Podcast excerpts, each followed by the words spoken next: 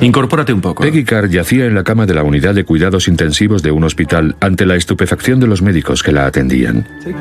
Y ahora respira hondo. Todas las pruebas de laboratorio daban negativas. Sin embargo, uno de los médicos notó un pequeño detalle. A Peggy se le caía el pelo. Era un síntoma de una enfermedad muy poco común, una que el doctor no había visto antes, y de ser aquella, no tenía cura conocida. Muy bien, ya puedes echarte. Peggy Carr tenía 41 años. Trabajaba en un restaurante y llevaba casada seis meses con su segundo marido, Pai. Peggy trabajaba como camarera en un restaurante que servía comidas en el coche y tenía tres hijos de su matrimonio anterior. Pai tenía dos niños y trabajaba en una mina de fosfato. Parecían felices. Mi madre le quería más que a nada, claro. Era, era la luz de su vida, sí. Era, lo era todo. Peggy y Pai vivían con sus hijos en esta casa, en medio de un naranjal en el centro de Florida. Todos ellos disfrutaban de la intimidad que les daba esta casa.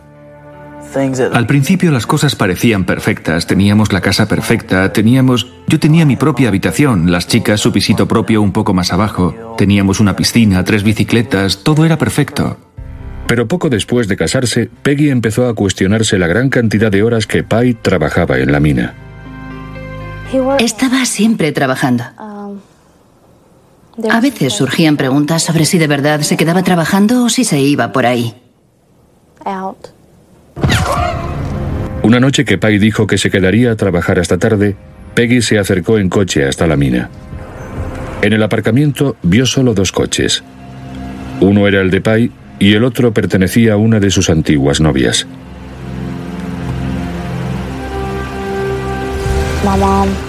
Mi madre fue a buscarle al trabajo y le encontramos con otra mujer. Supongo que cuando descubrió que le estaba siendo infiel, todo empezó a ir cuesta abajo. Cuando Peggy descubrió el engaño, se llevó a sus hijos a un motel cercano y le dejó una nota a su marido. Querido Pai, te voy a dar un tiempo para que pienses sobre nosotros. No puedo vivir como hasta ahora. No me imagino una vida sin ti, pero me la imaginaré si tú no me quieres. Te quiero con todo el alma, Peggy. Tras una breve separación, la pareja resolvió sus diferencias y Peggy y los niños volvieron a casa. El día que Peggy volvió a casa, Pai se marchó a una cacería que ya tenía acordada desde hacía tiempo. En su ausencia, Peggy cayó enferma. Se quejaba de dolores en el estómago y de una fuerte sensación de ardor. Cuando Pai volvió a casa les dijo a los niños que seguramente se tratara de un simple virus. Estaba enferma. Estaba muy enferma. Estaba tirada en la cama y no podía moverse. No paraba de quejarse de las manos y de los pies. Decía que no podía abrir los ojos y tenía náuseas. Cuando llevaron a Peggy al hospital, los médicos notaron una debilidad en ambos lados de la cara. Pero las pruebas del laboratorio resultaron negativas, por lo que no pudieron darle ningún diagnóstico a su problema y dejaron que se marchara. Al día siguiente fui a ver cómo estaba y comprobé que estaba todavía peor. Le dije a Pai, tenemos que llevarla otra vez al hospital porque cada vez está peor. Pero él se fue a trabajar. Sus hijos la llevaron de nuevo al hospital esta vez, uno de los médicos que la examinó se dio cuenta de un pequeño detalle. Simplemente noté que cuando la incorporaba para auscultarle la espalda, quedaban mechones de pelo en la almohada. El doctor Robert Van Hook y sus compañeros pensaron en un envenenamiento muy extraño que no se veía en las pruebas del laboratorio. Un test especial confirmó aquella sospecha. Envenenamiento por talio. El talio es un metal muy tóxico que se utilizaba mucho como pesticida hasta su prohibición en Estados Unidos en 1972. Una vez dentro del cuerpo, el talio ataca terminaciones nerviosas y músculos, ocasionando la atrofia y la muerte. En los casos más graves puede causar delirios, parálisis, coma e incluso la muerte. Los análisis revelaron que Peggy tenía 50 veces el nivel máximo de exposición humana en su organismo, y no se conocía ninguna cura o antídoto. En cuestión de días, el hijastro de Peggy, Travis y su hijo Dwayne también fueron hospitalizados. Ellos también habían sufrido envenenamiento por talio.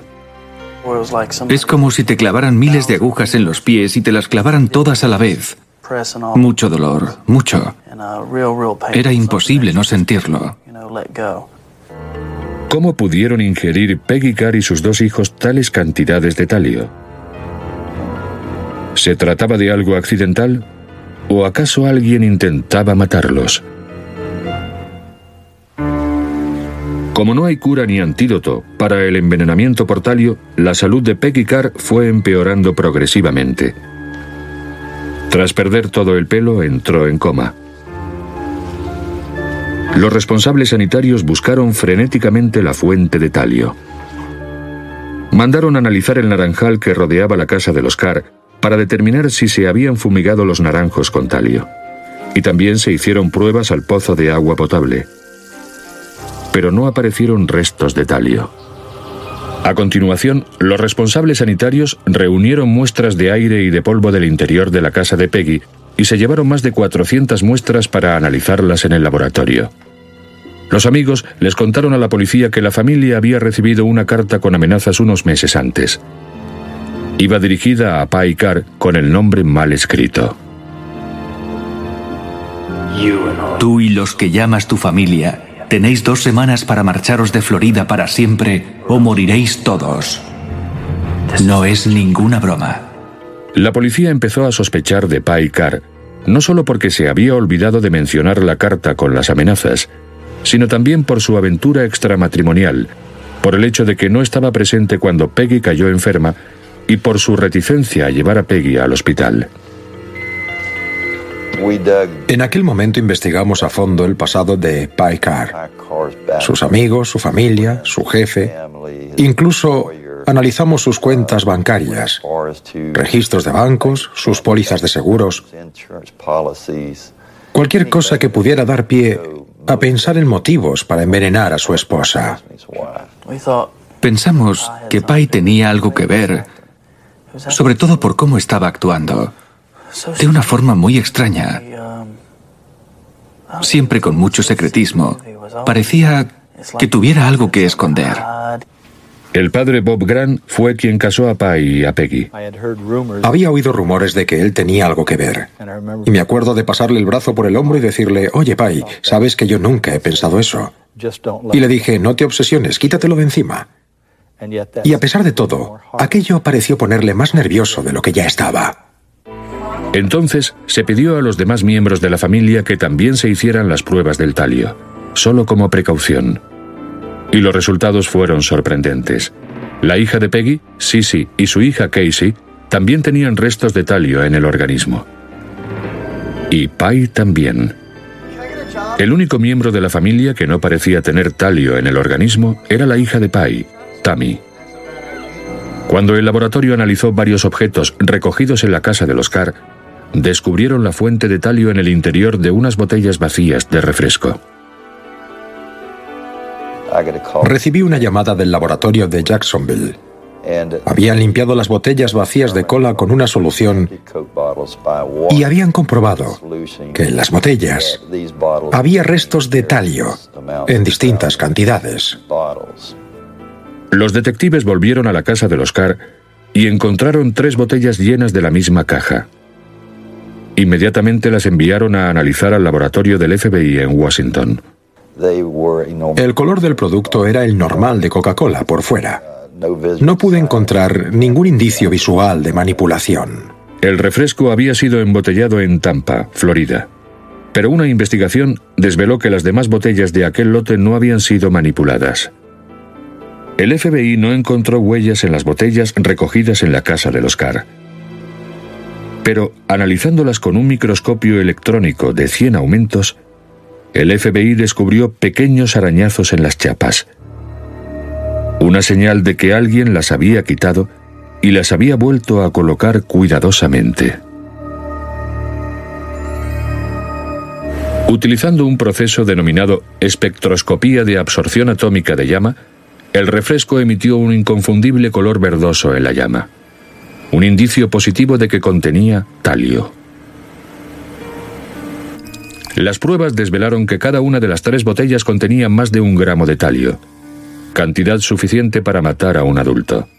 El talio empleado era una mezcla muy compleja.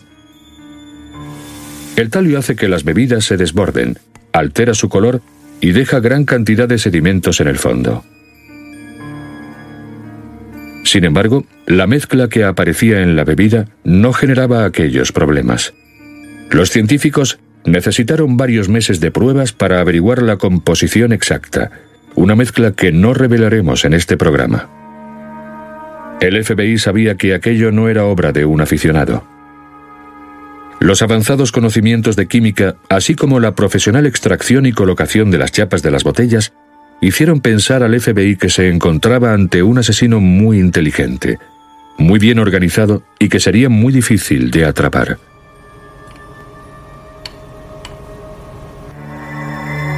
Cuando Peggy Carr entró en coma, los médicos apenas tenían esperanzas de su recuperación.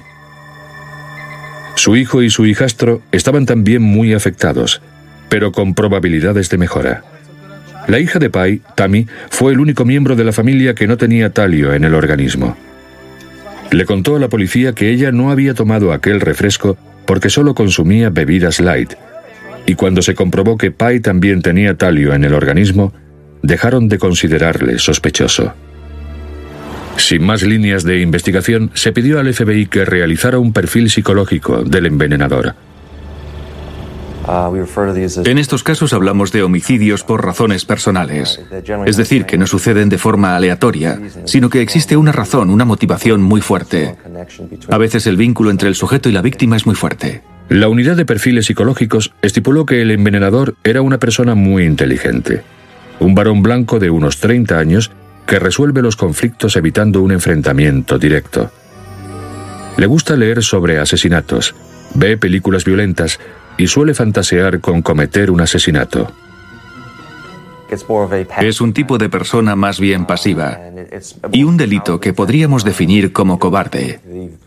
No hace falta mirar a la víctima a los ojos, como los terroristas, una personalidad muy parecida a la suya. El FBI sugirió que la policía buscara entre los vecinos, porque quien hubiera envenenado a la familia sabía sus horarios para poder dejar los refrescos sin ser visto. Los únicos vecinos de los Carr eran la doctora Diana Carr, sin ningún parentesco con Peggy Carr, y su esposo George Trippal. Diana Carr tenía un máster en química y se había licenciado en medicina con la especialidad de traumatología. Su marido George trabajaba como escritor freelance para una revista de informática. Ambos eran muy inteligentes y miembros de Mensa, una organización para personas con un coeficiente de inteligencia que solo comparte el 2% de la población. La policía descubrió que Diana Carr había discutido con Peggy justo una semana antes del envenenamiento. Se puso a despotricar, a echar pestes, a quejarse porque mis hermanos habían sacado la música al porche y no paraba de decirles que la apagaran. Mi madre estaba harta de esta señora, le gritaba, le chillaba, la maldecía, se dio la vuelta y se alejó diciendo, paso de hablar con usted. Al final la mujer enloqueció, se dio la vuelta y se dirigió a su casa. Iba diciendo, esto no se acaba aquí, no se acaba aquí. Cuando la policía le preguntó a George Trippal por qué podría querer a alguien envenenar a Peggy Carr y a su familia, contestó, para que se largaran. George y su esposa eran los únicos vecinos de los Carr. Aquel comentario fuera de tono recordaba una de las frases de la carta con amenazas a Pai Carr, recibida unos meses atrás. Como no se había hecho público el contenido de aquella carta, solo la familia, la policía y el envenenador sabrían su contenido. Un estudio retrospectivo desveló que George Trippal había sido arrestado en Carolina del Norte a mediados de los años 70 por dirigir uno de los laboratorios de metanfetaminas más grandes del este de Estados Unidos. El agente antidroga que arrestó a George Trippal dijo de él que era el químico más inteligente que había conocido en su vida. El 3 de marzo de 1989, cuatro meses después del envenenamiento, Peggy Carr muere. Pasaba a tratarse de una investigación por asesinato. El departamento del sheriff asignó el caso a la agente especial Susan Gorek. Se le pidió que actuara en secreto, que se infiltrara en el grupo de los Mensa al que pertenecían George y Diana Carr, una experiencia que describe detalladamente en su bestseller Poison Mind, Mente Venenosa. Bajo un nombre y una identidad falsos, Susan Gorek acudió a un fin de semana de la Mensa sobre asesinatos misteriosos, organizado por George y por su mujer Diana. Antes de ir a la reunión del fin de semana, hablé con especialistas del FBI, de la unidad de ciencia behaviorista, para que me dieran una idea de la personalidad que yo debería desarrollar aquellos días con George Trippel. Cuando Susan Gorek llegó al lugar de la reunión, recibió una copia de los casos delictivos que George Trippel había escrito para los participantes. Uno de ellos era asesinato por envenenamiento. Pocos seguidores del vudú creen que puede morir por fuerzas psíquicas, pero ninguno duda que pueda ser envenenado. Entre las pistas que se daba a los participantes en el material escrito, había otra coincidencia. Cuando aparece una amenaza de muerte en la puerta de entrada, la gente prudente tira todos sus alimentos y tiene mucho cuidado con lo que come. Generalmente, dejar cosas en el umbral de una puerta es la forma que tienen los vecinos de decir, no me gustas, lárgate o ya verás. Susan Gorek cumplió su misión aquel fin de semana, cuando George Trippel entabló amistad con ella. Es muy inteligente, quizá un poco excéntrico. Mucha gente diría que es raro, pero yo he pasado mucho tiempo con él. Conseguí conocerle un poco más y vi su cara más amable. Vi una personalidad agradable, pero también una cara muy malvada. Ah, sí, alguien envenenó al vecino de al lado. En su papel de policía infiltrada, siempre bajo vigilancia, Susan Gorek quedó varias veces con George Trippel, con la esperanza de recabar indicios sobre su implicación en los envenenamientos. Su relación avanzó hasta que se produjo un punto de inflexión. Un año después de la muerte de Peggy Carr, George y su mujer Diana se mudaron de casa y alquilaron su antigua casa a la nueva amiga de George, Susan Gorek. Susan se mudó antes de que la pareja retirara todas sus pertenencias de la casa y con ella también llegaron los detectives de homicidios. Conmigo vinieron técnicos forenses y otros especialistas y registramos la casa de arriba abajo. Registraron la casa y el cobertizo que George utilizaba como taller.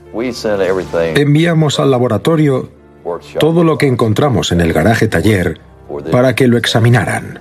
Dentro de una de las botellas, el FBI descubrió talio, con unas características similares al encontrado en las botellas de refresco del Oscar. Teníamos muchas pruebas circunstanciales, pero aquella era la única prueba de verdad que teníamos entre manos. No es un delito cualquiera, como un tiroteo en el que buscas una pistola y tienes una bala. Ni como un apuñalamiento en el que buscas un cuchillo. El caso del veneno es algo muy distinto. Después, la policía registró la nueva casa de George Trippel y descubrió una libreta a la que George había puesto el título de Pautas personales de envenenamiento. Dentro encontraron extractos de otros libros utilizados por detectives de homicidios. Uno de ellos era Muerte por envenenamiento, una nueva lista exhaustiva de los usos y los efectos del talio. George Trippel fue arrestado por el asesinato de Peggy Carr y por intento de asesinato de toda la familia Carr. La policía cree que George Trippel se cansó de sus vecinos, sobre todo de sus hijos. Cuando comprobó que la carta con la amenaza no había asustado a la familia, George Trippel adoptó un enfoque más directo. Compró unas botellas de refresco y quitó cuidadosamente las chapas utilizando unas herramientas especiales. Sus conocimientos químicos lo llevaron a elegir un veneno que no tenía cura ni antídoto, un veneno que no sería detectado por las pruebas médicas convencionales. A continuación, volvió a colocar las chapas con mucho cuidado para no dejar ninguna marca a la vista, ni ninguna huella. George Trippel esperó a que sus vecinos no estuvieran en casa y llevó la caja de refrescos al porche trasero de la casa, para que pareciera que algún miembro de la familia se lo había dejado allí olvidado. Una trama inquietantemente parecida a la que escribiría más adelante para el fin de semana de asesinatos misteriosos. Cuando aparece una amenaza de muerte en la puerta de entrada, la gente prudente tira todos sus alimentos y tiene mucho cuidado con lo que come. Generalmente dejar cosas en el umbral de una puerta es la forma que tienen los vecinos de decir, no me gustas, lárgate o ya verás. La familia Carr recuerda haber bebido los refrescos durante una cena familiar en la que comieron pollo frito. Aikar bebió bourbon aquella noche y le añadió un poco de refresco de cola de las botellas. La hija de Pai, Tammy, bebió cola light y fue el único miembro de la familia que no resultó envenenado.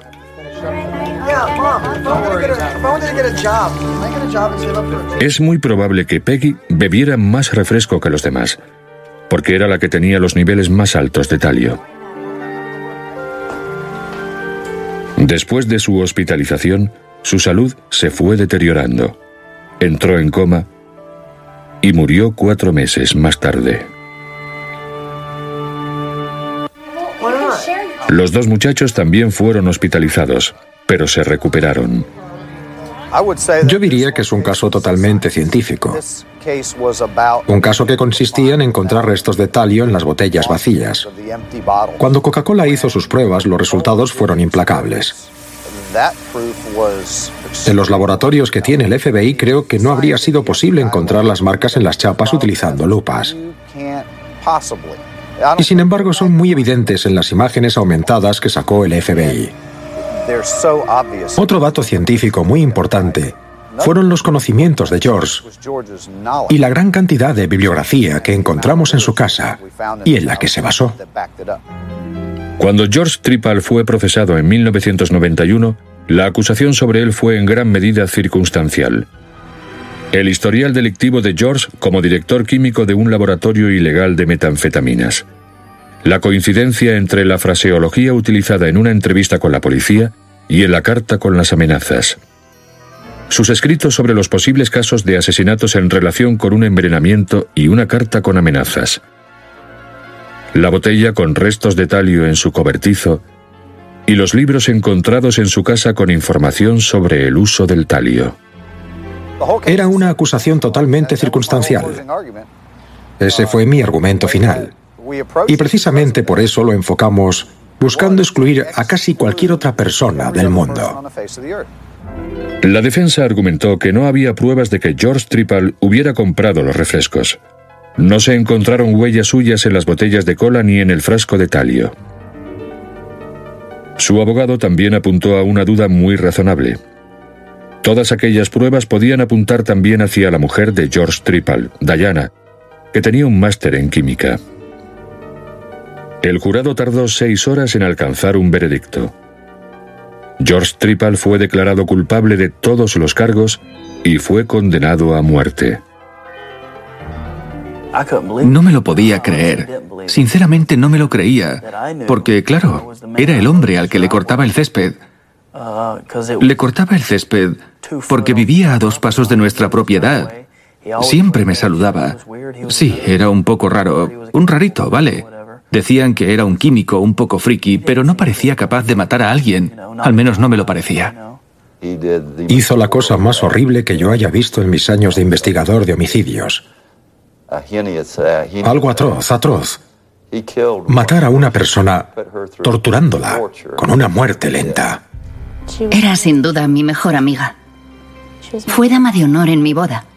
Fue durante mucho tiempo la única persona que me ayudó. Mi padre no siempre estaba ahí, pero ella sí, siempre.